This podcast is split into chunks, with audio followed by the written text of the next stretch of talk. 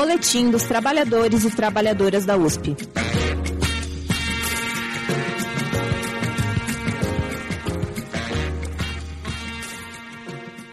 Saudações, companheiros e companheiras da USP. Estamos no ar com mais uma edição do Boletim dos Trabalhadores e das Trabalhadoras da USP, produzido e apresentado pelo Sintusp, o Sindicato dos Trabalhadores da USP. Então estamos aqui com mais uma edição aqui no dia é, 25, 26 de maio, né? Dependendo de que dia que a gente vai soltar. Então, para falar sobre assuntos importantes da conjuntura, tanto interna da universidade quanto né, da, do, do país, enfim. É, hoje estou aqui com o Reinaldo, né, que é diretor do sindicato e funcionário lá da Faculdade de Educação. Salve aí, Reinaldo, beleza? Oh, beleza, Suna. Estamos bem aqui, na medida do possível, né? e estou aqui também com o Pablito, né? Marcelo Pablito, funcionário da Geociências. Salve, Pablito, também da, importante dizer, da Secretaria do Sindicato de, de Negros e Negras e Combate ao Racismo. Fala aí, Pablito. Tudo bom, Felipe? Beleza, Reinaldo? Tamo aí, pessoal. Beleza. Então vamos, vamos começar aí com os nossos costumeiros salves e antissalves, né?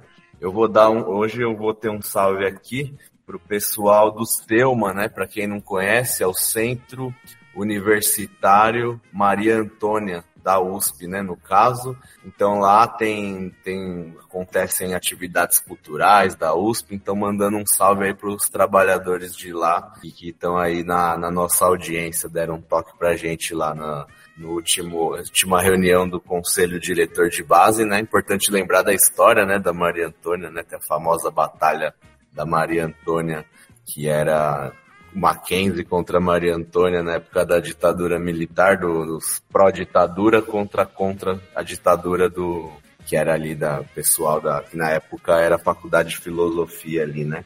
E, e aí passando a bola aí para Pablito, Pablito, você manda um salve para alguém aí? Mandar um salve para as companheiras e os companheiros da SAS, né? Eu trabalhei inclusive no Bandejão mais de 12 anos, queria mandar uma saudação aí para todas as trabalhadoras, trabalhadores do Bandejão, estão lutando aí bravamente contra a terceirização é, no restaurante, que, enfim, vem avançando, né?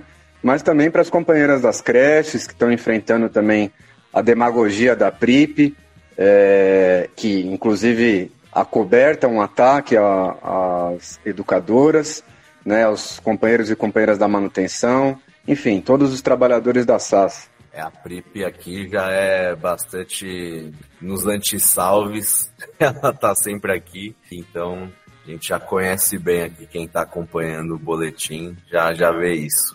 E, e você, Reinaldo, você dá um salve para quem? Eu vou aproveitar para dar um salve aí para os trabalhadores que agora são do HCB lá de Bauru, né?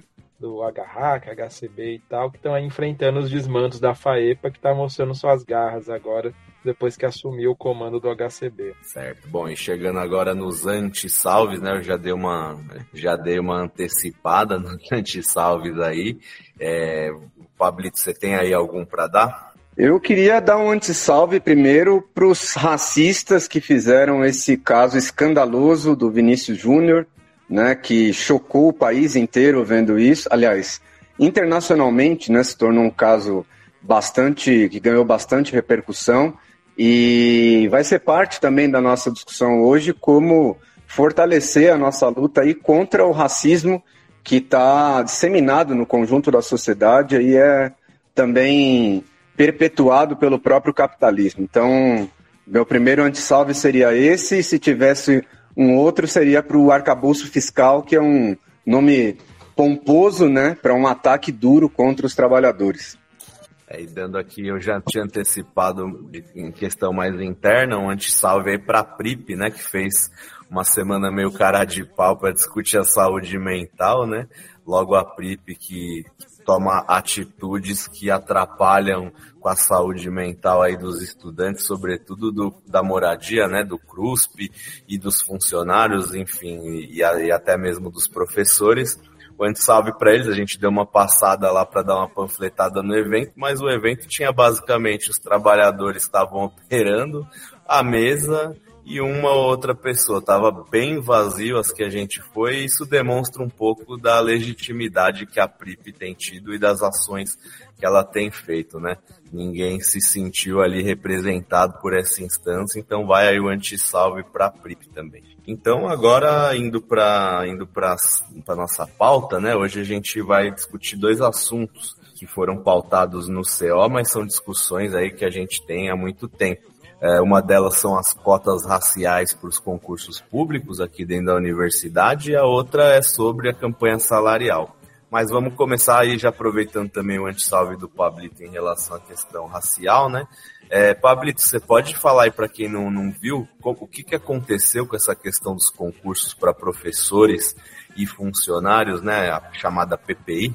Posso sim, Felipe. Então, a reitoria e o conselho universitário aprovaram, né, nessa semana, nessa sessão do dia 22, as cotas étnico-raciais para os concursos é, para a contratação de professores e funcionários, né? E, na verdade, só já para aproveitar e fazer uma correção, é, as cotas elas foram aprovadas basicamente para os concursos futuros de trabalhadores né, técnico-administrativos da USP, porque, na verdade, nos critérios em que a reitoria aprovou no Conselho Universitário, agora nessa sessão do dia 22, ela, na prática, não vai se aplicar aos concursos de docentes. Né? É, então, foi basicamente isso que foi aprovado. Isso é uma reivindicação histórica do movimento negro, do movimento estudantil, inclusive nos nossos próprios fóruns da categoria nós já aprovamos, inclusive, a reivindicação de concursos, para além da, dos concursos para os estudantes, né, para a contratação de funcionários e de docentes também aqui na, na, na universidade. Então, é uma reivindicação histórica que agora a reitoria, diante de um, uma situação já escandalosa, né, que é o fato de que os últimos concursos, inclusive, eles chegaram a ser anulados por conta de que a reitoria não cumpria sequer os critérios mínimos de uma legislação estadual que prevê a reserva de vagas para concursos né, de funcionários públicos e, no caso, é, para professores aqui da, da USP também. Então, eu digo, fiz essa correção porque, na verdade, a reitoria ela, ela, ela aprovou um, um sistema de bonificação, né?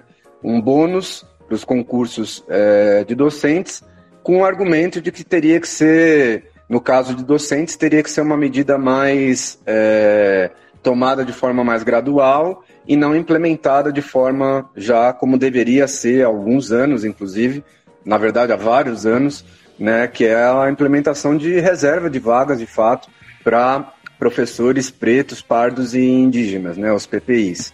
Então, eu só queria já aproveitar para lembrar que a USP foi é, Felipe, a última, se não a, se não a última, uma das últimas universidades do país a adotar, inclusive para o ingresso dos estudantes, né, o, as cotas étnico-raciais, que é uma vergonha, uma, um escândalo, né, diante da lei de cotas já ter sido aprovada, já está em vigor desde 2012, a USP ser uma das últimas universidades a implementar isso, a contragosto da própria reitoria, e através de muita mobilização do movimento estudantil, de trabalhadores, do movimento negro, em primeiro lugar, o núcleo de consciência negra, né, e outros setores do movimento negro que há anos reivindicavam a implementação das cotas étnico-raciais na USP. No caso da, do ingresso é, de estudantes, a USP implementou essa medida em 2017, né, ou seja, cinco anos depois da lei de cotas já está em vigor que a lei de cotas é de 2012, né?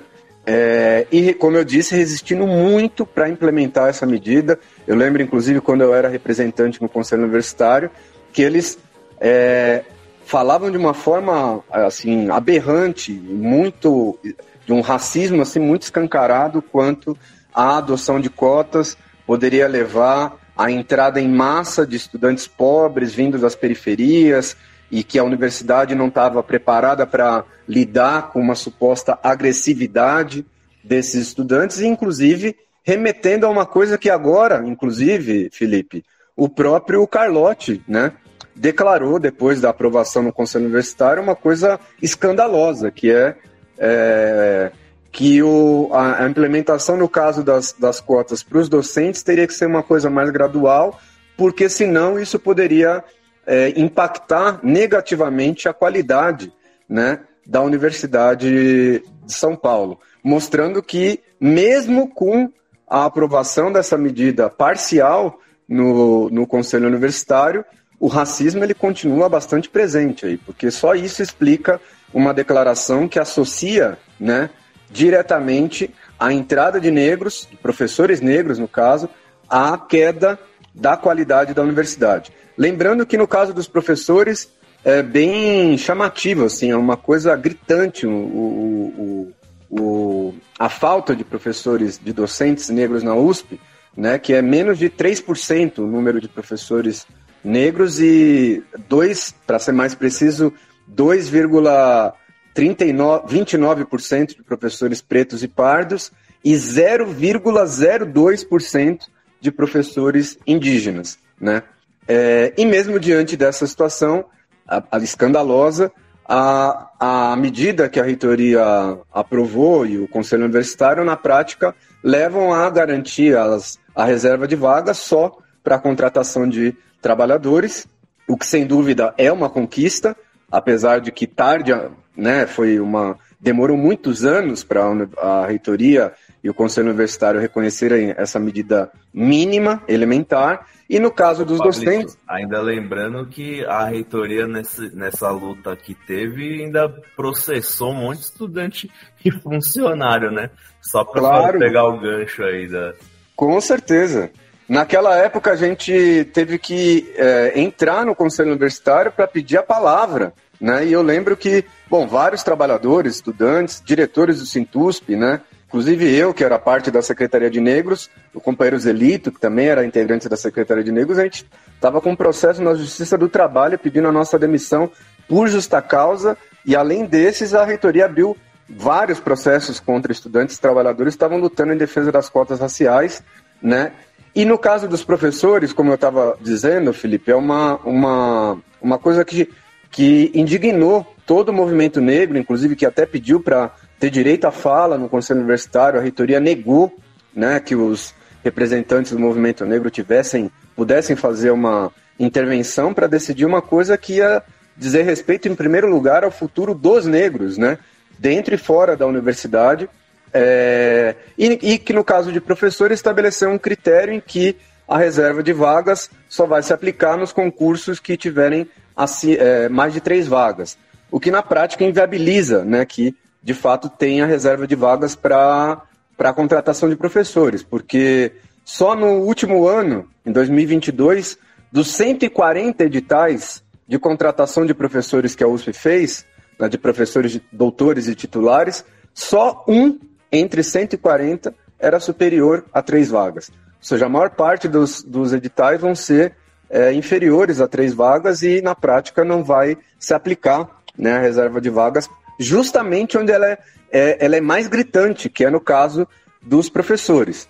E por outro lado, a gente vê que, na verdade, na universidade tem sim uma cota para os negros, que é no trabalho precário, no trabalho terceirizado, onde a esmagadora maioria dos trabalhadores, das trabalhadoras, principalmente terceirizadas, são negras, nordestinas, né? Ou, inclusive, nos setores de trabalho mais precários, do grupo básico, né? Aí a gente vê onde estão os negros aqui na universidade. Então, além de apresentar uma proposta que não teve nenhum diálogo com o movimento negro, né, e de ser completamente insuficiente diante das reivindicações históricas que a gente levanta, né, reitor, o reitor ainda fez essa declaração escandalosa, como eu disse, depois da aprovação, né, mostrando bastante do que do caráter elitista e racista que tem permanece bastante vivo aqui na universidade e se mostra em outros lugares, né? Do lado de fora do CO, é, os setores do movimento negro estavam, por exemplo, uma companheira fundadora do MNU, a Regina,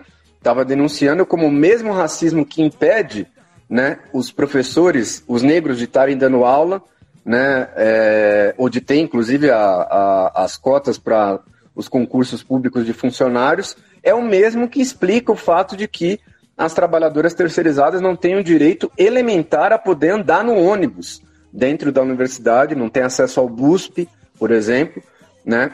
É, para andar nos circulares aqui dentro da, da universidade, que na prática é sim uma segregação e ela tem cor, né? Uma segregação é, contra os negros, contra os setores mais precários. Né? Um outro exemplo a gente viu na Faculdade de Medicina, em que a maioria das trabalhadoras terceirizadas também eram mulheres negras trabalhando para uma das, univers... das unidades mais ricas da USP, que é a Faculdade de Medicina, sem receber os seus salários. Né? E o trabalho que não se paga tem nome, é trabalho escravo. E daria até para falar de um, um, outro exemplo, Felipe, porque a reitoria fala muito de inclusão, né? com a criação da Pró-Reitoria de Inclusão e Pertencimento, que a gente já criticou, é, mas agora mesmo, o, o, esse caso escandaloso de é, dezenas de trabalhadores estão sendo, depois de dedicarem décadas da sua vida trabalhando para as pesquisas da universidade, estão ameaçados de serem demitidos, como no navio do IO, é preciso lembrar que o trabalhador, inclusive mais velho entre eles, é um trabalhador negro. Então ela fala muito de inclusão e pertencimento, mas na verdade ela está segregando e demitindo trabalhadores negros dentro da própria Universidade de São Paulo. Reinaldo, tem alguma coisa para comentar desse assunto? Você que estava lá no CO nesse momento? Muito rapidamente, que acho que as questões centrais o Pablito já abordou. Só queria dizer, primeiro destacar, logo no início da, da, da apresentação da proposta, uma fala do reitor, além disso que o Pablito falou, dele ligar né, a questão né, de entrada de professoras e professores negras é, como uma possível perda de qualidade e tal, ele fez um comentário mais geral que eu achei bastante escandaloso também. Quis fazer uma análise sobre a história da universidade como instituição, dizendo que é, é, é natural que as universidades, ou que a universidade como instituição, seja tradicional, porque talvez se ela não, não tivesse sido tão tradicional, né, é, se ela fosse muito de vanguarda, talvez ela não fosse tão perene, né? Não tivesse durado tanto tempo assim na história, o que demonstra um pouco a concepção de fundo que orienta talvez boa parte da burocracia universitária. Mas queria também destacar que apesar de todas as críticas que a gente fez ao projeto, é, a gente tinha votado na nossa assembleia e os representantes de funcionários do CO nós votamos a favor da proposta por considerarmos que é, com todas as debilidades, ela pelo menos representa um avanço inicial, principalmente, como disse Pablito, né, em relação aos concursos de funcionárias e funcionários administrativos. Né? Mas cobramos duramente nas nossas falas tanto a falta de democracia na discussão da proposta, quanto a limitação que ela traz, principalmente nos concursos. Sobre esse tema, eu comentaria isso, de forma adicional. Certo, gente. Ah, pode falar, Pablito. Manda ver. Não, só uma última coisa, Felipe, porque até é, eu recomendo para todo mundo que puder ver a fala dos nossos representantes, né, do Reinaldo, do Samuel e da Babi, da Bárbara, no Conselho Universitário, que foram bem contundentes, denunciando o racismo profundo da universidade e que é uma mostra, na verdade, do país que a gente vive, né? Também, e como a própria USP está descolada né, de um país que teve mais de 350 anos de escravidão.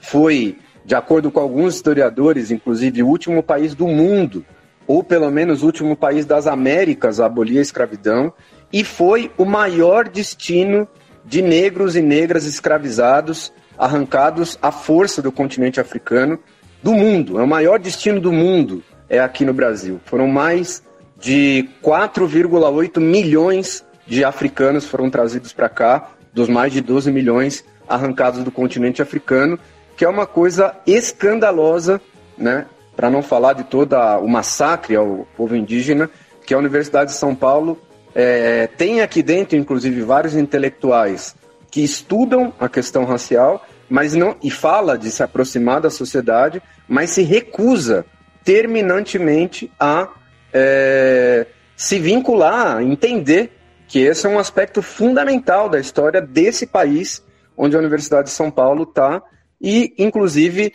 reafirma, né, no, nas suas políticas, no caso da contratação, a limitação de, contratação, de contratações tá, também está ligada diretamente aos parâmetros de sustentabilidade econômico-financeiras da USP, foram aprovados em 2017, numa sessão no Conselho Universitário que só pôde se realizar diante do espancamento na frente da reitoria de centenas de trabalhadores, estudantes, inclusive de um espancamento escandaloso de uma professora negra foi espancada na frente da reitoria no dia da aprovação desse parâmetro. Só queria comentar isso. Pô, Pablito, é, realmente não tem nem o que comentar, né? Por o que vocês falaram, é realmente tudo muito absurdo e a gente é, é, bem importante mesmo quem puder dar uma olhada nas nossas redes sociais aí do sindicato, no Facebook, no Instagram, no nosso próprio site, os vídeos estão lá e é interessante ver, né, saindo da boca deles, né, porque muita gente vê a gente falar, fala, nossa, vocês estão exagerando, né, mas é, como é filmado dá para ver aí não tem como negar isso, né? E, e aí, do mesmo das pautas que, que aconteceram lá no CO, é, além dessa, dessa importantíssima pauta, é, queria que vocês comentassem também aí sobre a questão da campanha salarial, né? E, e a questão do reajuste salarial para gente, para quem não. E, e, também, né, depois a pauta específica, né? Então, para quem não está acompanhando, Bom, sim, é, no CO agora, nesse CO do dia 22, além desse tema das cotas, também estava na pauta a, o referendo, vamos dizer assim, do reajuste salarial que foi é, discutido na reunião de negociação entre os reitores, né, o PROESP e o Fórum das Seis, que, que reúne aí as entidades de funcionários e de docentes né, das três universidades.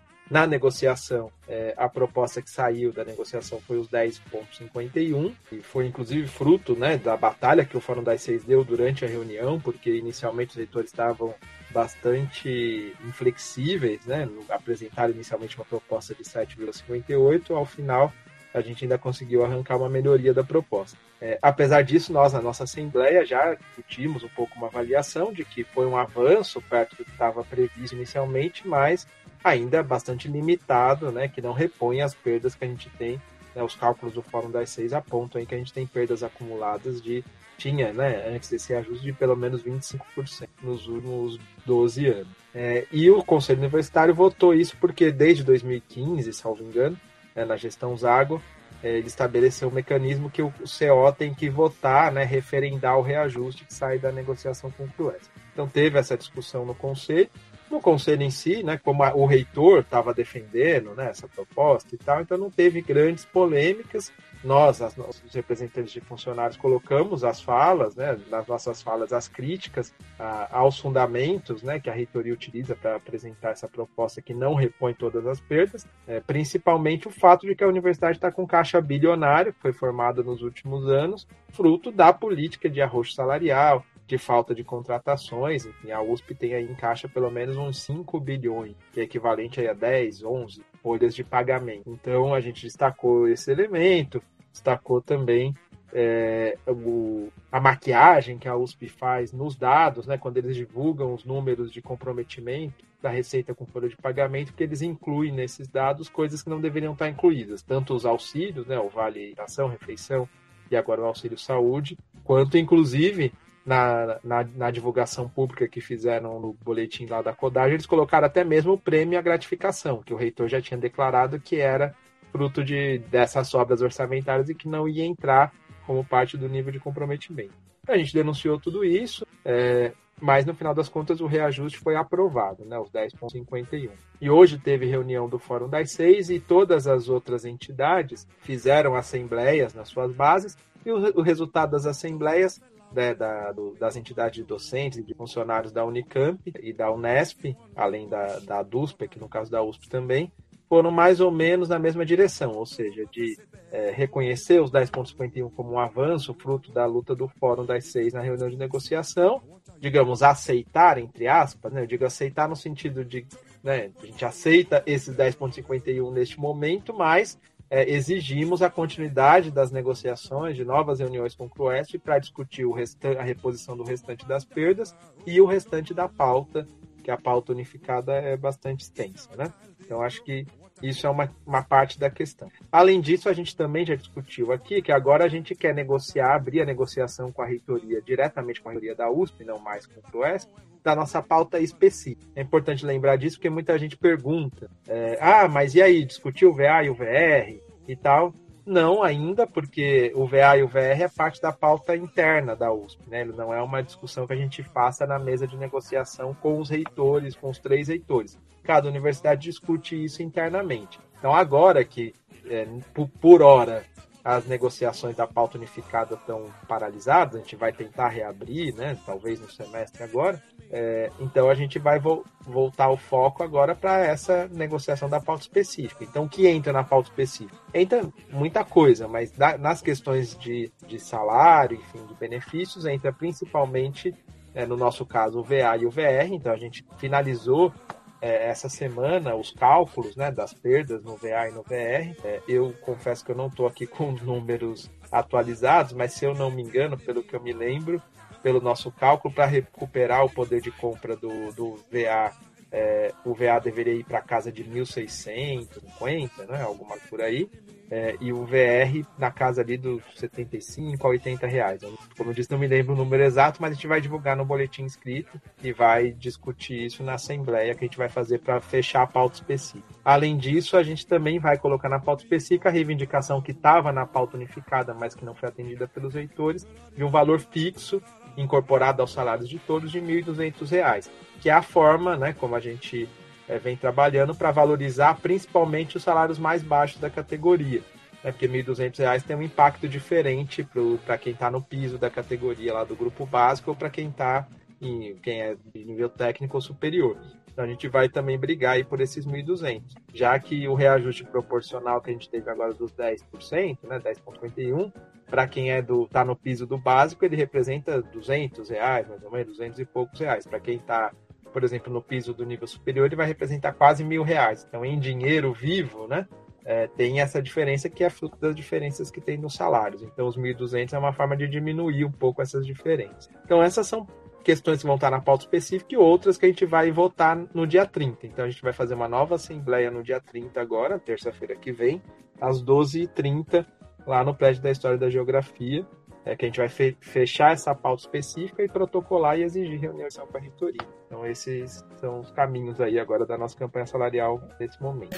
É, e para finalizar aí, Pablito, é, falar um, se tiver alguma coisa para comentar e também para chamar as pessoas aí para a luta aí na campanha salarial, né? Que não é só muita gente acha que negociando resolve as coisas, né? Mas a gente sabe que não é bem assim, né? Exatamente, Felipe. Na verdade, aqui na USP, as trabalhadoras, os trabalhadores conhecem bem que já teve greve assim que começou com zero, depois zero, depois zero e depois que a nossa mobilização cresceu, as reivindicações foram sendo atendidas até o patamar da gente arrancar em alguma das greves aí quase integralmente o índice, inclusive na época que era de 25% de reajuste salarial é, até próximo do que o Fórum da Sexta está reivindicando nessa campanha, né? E então a mobilização ela é fundamental tanto na, na, na nossa luta na campanha salarial pela pauta unificada nas três universidades, né? Lembrando que a gente também batalha junto com os estudantes para que sejam atendidos as reivindicações dos estudantes por contratação de professores, permanência estudantil, bolsas, né, a contratação de professores também aqui na universidade, todas as demandas que a DUSP vem levantando, né, é, porque se trata de defender junto com todas essas, o atendimento pleno de todas essas reivindicações, diz respeito à defesa da universidade e da educação. Os valores exatos são 1.606,48 no caso do VA, que o Reinaldo tinha mencionado, e R$ 71,90 no caso do, do VR. Claro que isso, obviamente, são estudos, estimativas que a gente vai levar para a Assembleia, como o Reinaldo disse, no dia 30, que é muito importante a participação de todas e todos nessa Assembleia, para que a gente possa debater o conjunto da pauta específica, né? E também por aí, pelas assembleias, pelas reuniões de unidade, fortalecer a nossa mobilização e a nossa organização, que é o que vai permitir a gente ter melhores condições de atender todas as reivindicações da pauta específica, que são várias, né? Entre elas, inclusive, essa do, do, de um índice de R$ 1.200 fixo para todos, que é muito importante. Parte também da nossa organização e da nossa mobilização, é, Felipe, só queria encerrar isso, diz respeito não apenas à participação é, de todo mundo na, nas assembleias, como essa do dia 30, nas reuniões de unidade, nas reuniões do CDB e demais instâncias do sindicato, mas uma questão fundamental é a filiação ao sindicato. O nosso sindicato depende, é, se, se mantém todas as suas atividades exclusivamente com a contribuição voluntária dos seus associados, que é apenas 1% da, do salário das trabalhadoras e dos trabalhadores. Então, eu queria aproveitar para chamar todas e todos a se filiarem ao Sintusp. É muito importante a filiação ao nosso sindicato, inclusive porque agora, até hoje, um companheiro aqui da Geociência estava comentando que foi feita a negociação em que pese tenha ficado aquém da nossa reivindicação, né, do Fórum das Seis, é, é uma reivindicação que ela é estendida para o conjunto da categoria. Então eu queria fazer um chamado ao conjunto da nossa categoria também a se filiar ao nosso sindicato e assim fortalecer a nossa organização e a nossa luta. Valeu, Pablito, valeu, Reinaldo aí pela, pelas informações e sobre essas questões aí bastante importantes aí para nossa categoria. Então vamos finalizando aí mais um boletim de áudio do sindicato, né? E para quem quiser acessar os nossos boletins de áudio do Sintusp, os boletins inscritos também, é só entrar no nosso site sintusp.org.br, então tem todas as edições lá. Quem tiver alguma dúvida, alguma coisa, é só entrar lá. E quem não tiver, não, não, não entrar no site, quiser entrar pelo WhatsApp ou receber por e-mail, é só entrar em contato ou com algum representante do sindicato da unidade ou no próprio sindicato, subsede, enfim. É só entrar lá que a gente envia por WhatsApp também. Valeu, até a próxima. Você ouviu Boletim dos Trabalhadores e Trabalhadoras da USP.